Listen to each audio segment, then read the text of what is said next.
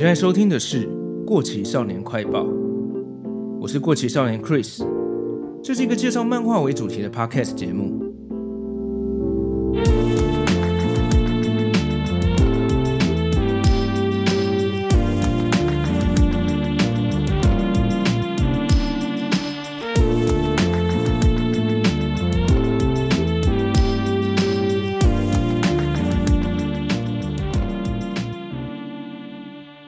大家好，今天这集是这个节目的第七话，包括最一开始的第零话的话，已经总共有八集了。也就是说，我做这个节目终于要满两个月。在今天的节目开始之前，我想要跟大家宣布一件事，就是目前的节目更新频率周更对我来说还是有点吃力。我决定下一集开始会变成每两个礼拜出一集，变成双周更。之前在别一集曾经有提过。我目前有一对一岁半的双胞胎小孩，所以我平常的晚上时间跟假日几乎是没有办法做节目的，都要在平日晚上把小孩哄睡、处理完家事之后，才有办法准备节目内容跟录音。所以前两个月为了努力想要周更，大概会连续好几天都弄到四五点才睡，隔天还是一早就要上班。尤其如果我想要介绍集数多一点的漫画的话，我还要花不少时间再把漫画翻一下，才能整理我的心得。目前的情况，我觉得我无法再维持每个礼拜出一集了。当然，我也知道，如果改成两个礼拜出一集的话，节目的收听率可能会变得很差。还记得在今年三月的时候，KKBOX、First Story 跟 s o n g On 有联合举办了一个线上的 Podfest，推出了好几集有点像研讨会形式的节目，来讨论来讨论台湾 Podcast 的现状。其中有一集，台通的李依晨有提到。如果没有办法一周一更的话，那还是不要做比较好。所以我前两个月真的是尽量不睡觉也要做到周更，也还好，因为想做的内容都是介绍我很喜欢的漫画给大家。一路下来虽然有点累，但还是做得很开心。不过我评估了一下我目前的状况，真的必须要调整一下，所以让我在这边小小的呼吁一下，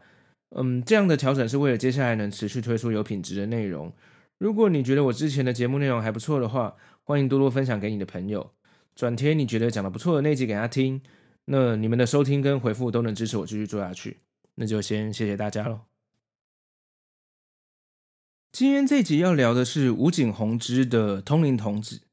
这是一九九八到二零零四年在周刊少年 Jump 上面连载的漫画作品，当时蛮受欢迎的，在二零零一年第一次动画化之后，更是人气暴涨。去年要做重制版动画的消息宣布之后，有非常多欧美国家甚至俄文的留言表示兴奋，可见这部作品在全球都有很多的粉丝。但是这样轰动的作品，当年它的漫画版最后竟然是惨遭腰斩收尾的，为什么会到这个地步呢？今天我们就来聊聊武井红之与这部作品的故事吧。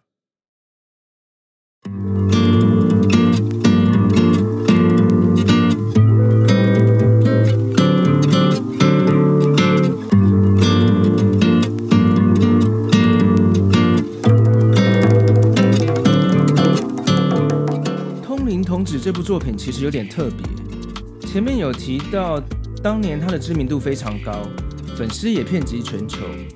这样一个有人气的作品，为什么最后会因为人气排名低而被腰斩呢？我认为有一个关键点在于，喜欢这部作品的粉丝，到底是因为漫画《通灵童子》，还是因为动画《通灵王》而爱上他的呢？当年的人气作品改编动画，都有一个现象是，漫画还没有完结。但是动画已经播到漫画版最新的剧情了，在还没有内容的情况下，就会让动画制作组加入自己原创的剧情来拖时间。等到漫画的新剧情累积到一定的量的时候，动画组再接回漫画的剧情继续演下去。所以不管是《海贼王》《神剑闯江湖》《火影忍者》等等，都会在中间出现很多段动画组原创的剧情。另外一种做法是，动画组干脆不等漫画了，直接魔改剧情，自己收尾故事。像藤崎龙的《封神演义》，还有今天讲到的《通灵王》，就是这样的例子。但是，《通灵童子》这个漫画版其实算是有点特殊的作品。虽然它在周刊少年 Jump 上面连载，但是仔细看漫画的内容，就可以发现，它的故事其实非常的不王道。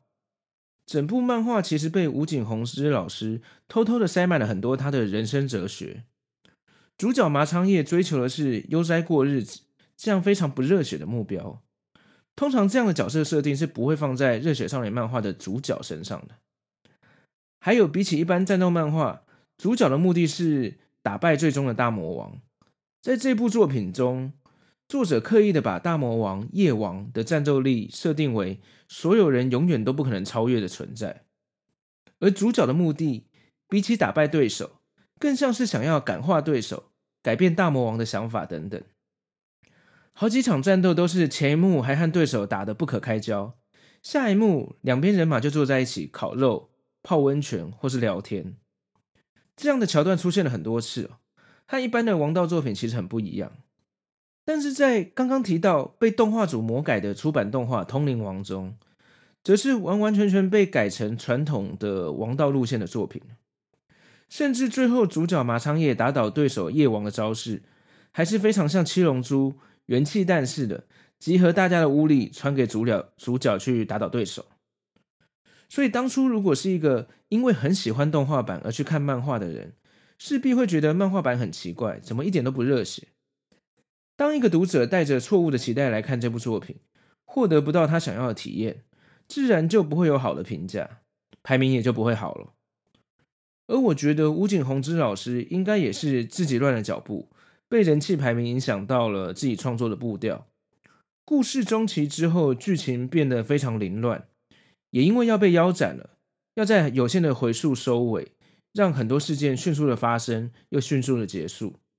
最后，在一个故事讲到一半的情况下，直接收尾了。在出版单行本倒数第二集第三十一集的封面内页，作者的话当中，吴京老师提到：“我真的很苦恼，关于通灵童子故事出现了很大的问题。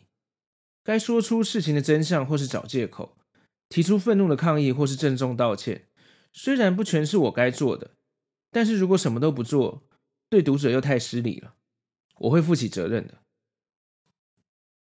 可以看到，吴京老师自己也对于这部作品感到非常遗憾。在单行本最后一集第三十二集的后记中，其中有一段，吴京老师提到：“可惜的是，通灵童子暂时以这样的形式结束。然而我个人觉得，那绝对不是最糟的情况。虽然说不出理由，不过我是个漫画家，下次我会用漫画将它展现在各位读者的面前。”这边的后记是在二零零四年写的，后来四年后，二零零八年，吴京老师实现了他当时的承诺。当时已经开始流行帮很多经典漫画重出完全版，通灵童子也搭上这个顺风车。于是吴京老师要求，希望能重新帮通灵童子画完收尾的部分。集英社答应了这个要求，于是，在粉丝之间叫做真结局的版本。就是在这部二零零八年完全版中出现的。我个人是没有实际看过这版真结局，一方面是完全版的价位有点高，另一方面是真结局是以增加补完的剧情来完整这个故事的收尾。但是原本故事后半段剧情很跳跃凌乱的这个部分已经不会再修改了，所以也让我一直没有动力真的找来看。好。接下来我要跟大家介绍一下前面提到的两个漫画版本，目前都已经绝版了。原因是二零一七年的时候，吴京老师离开了集英社，加入讲谈社，通灵童子的版权也跟着到讲谈社去了。吴京老师除了在讲谈社有画新的连载作品之外，也为通灵童子出了电子版的漫画，内容收录的是集英社二零零八年有真结局的完全版的内容。叫做讲谈社的 KC 完结版，而在二零二零年宣布今年要重制动画版的时候，也宣布了要帮这个讲谈社的 KC 完结版出实体书。目前东立代理正在出的《通灵童子爱藏版》，就是讲谈社的 KC 完结版这个版本。如果是对这部漫画有兴趣的听众，目前有办法收藏的也只有这个版本。我稍微说一下这几个版本的差异。集英社其实当年出了三个版本，第一个是一开始连载时出的单行本，一共有三十二集，两百八十五回，其中在杂志上连载的最后一回是第两百八十四回，标题是“大家晚安”。最后一页是当时让大家非常傻眼，所谓的夜王公主这个梦中的画面。出单行本的时候，才又追加了一回，第两百八十五回，梦醒之后，多了一点后续发生的事。二零零八年的集英社完全版一共有二十七集，吴京老师补完的真结局总共新增了十六回，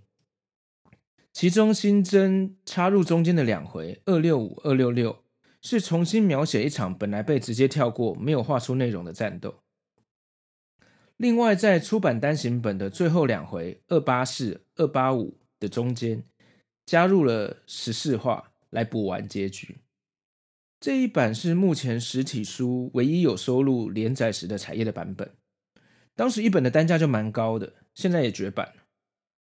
最后一个集英社出的版本是二零一一年在日本有另外出了一个专门在超商贩卖的，一共十六集的超商廉价版。除了收录的是完全版的真结局，还有新的十六篇新的短篇 remix track，可能是吴瑾老师想要补完一些细节，我目前是没看过，不太清楚。然后转到讲坛社后出的 KC 完结版，也就是东立这次代理的爱藏版，则是一共有三十五集，内容包括了集英社完全版的真结局，以及超商廉价版的十六篇短篇。比较可惜的是，实体书版没有还原连载当时的彩页，不过已经是目前可以收到最完整的版本，价位也还算可以接受。我自己也有点在考虑要不要把它收完。接着，我想聊聊关于吴瑾红之老师这个作者。下面我稍微提一下他在一个影片专访里面提到的内容，这是在 YouTube 上面可以搜寻到的一部标题是《The Soul of Shaman King》的访谈。吴瑾红之是个很有艺术家性格的人。整体来说，我觉得他的作品充满一种大叔的灵魂，有时候又有点爱说教。他自己也认为自己的东西不太主流。当初他曾经在画《神剑闯江湖》《浪客剑心》的作者和月生红底下当助手。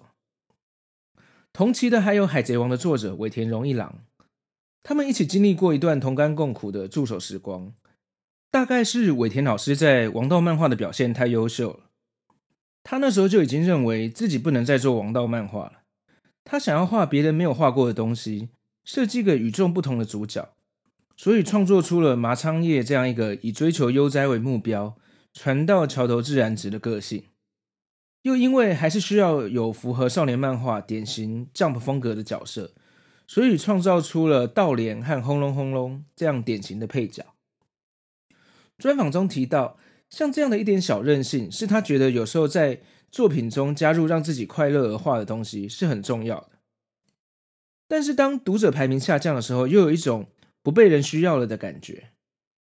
在连载被宣布腰斩的时候，他一方面不甘心又遗憾，一方面又偷偷的有点松了一口气。但比起腰斩，没有人气这件事更让他感到难受。他觉得通灵童子被小看了。他希望能证明这是一部出色的作品。最后，因为相信还是有人会期待着完整版的后续与结局，所以争取到了在完全版把结局补完。有趣的是，这样子的背后故事本身不也是蛮王道的吗？另外，在集英社完全版的公式书里面，也有另一段访访谈有提到。他其实也是有尝试过画王道剧情的，大概是在很前期单行本十一集左右道家篇的时候，剧情大概是配角道连被自己的家族监禁，主角群要去救他，过程遇到一关一关的敌人，这样很多漫画都有类似的剧情，但是吴京老师觉得结果不如预期。这篇访谈中的这个片段有点长，我稍微念一下。吴京老师说道：“认真说起来，道家篇的成果不知道为何没有我想象中的好。照理来说，那时候应该已经完全具备了 Jump 漫画漫画风格的架构了。我原本设想那一段会让作品未来很有可能成为当红的人气王呢。结果故事在不和谐状态下持续前进，因为种种原因导致剧情拖拖拉拉的，呈现的成果不如我所预期，让我开始怀疑自己是不是真的不适合这种路线，于是越来越感到挫折，认为自己以后即使再安排同样的剧情，也肯定不会有好结果，于是就临时喊卡了。从那之后，我就进入到狂欢时期，完全沉浸在剑走偏锋的乐趣里，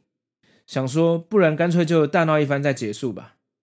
梅登这个角色出场的时候，正好是我以创造出任谁都无法模仿的角色为目标，稍微偏移到注重舞台效果那方面的时期呢。以上是吴瑾老师在这篇访谈中的说法，不过我个人倒是觉得，就是中期。他所谓剑走偏锋的时期，才是这部漫画最好看的时候。像包含主角叶与安娜的过去，以及猫右权中这个角色的与孔山会面这个短篇，就是这时期当中很经典的桥段。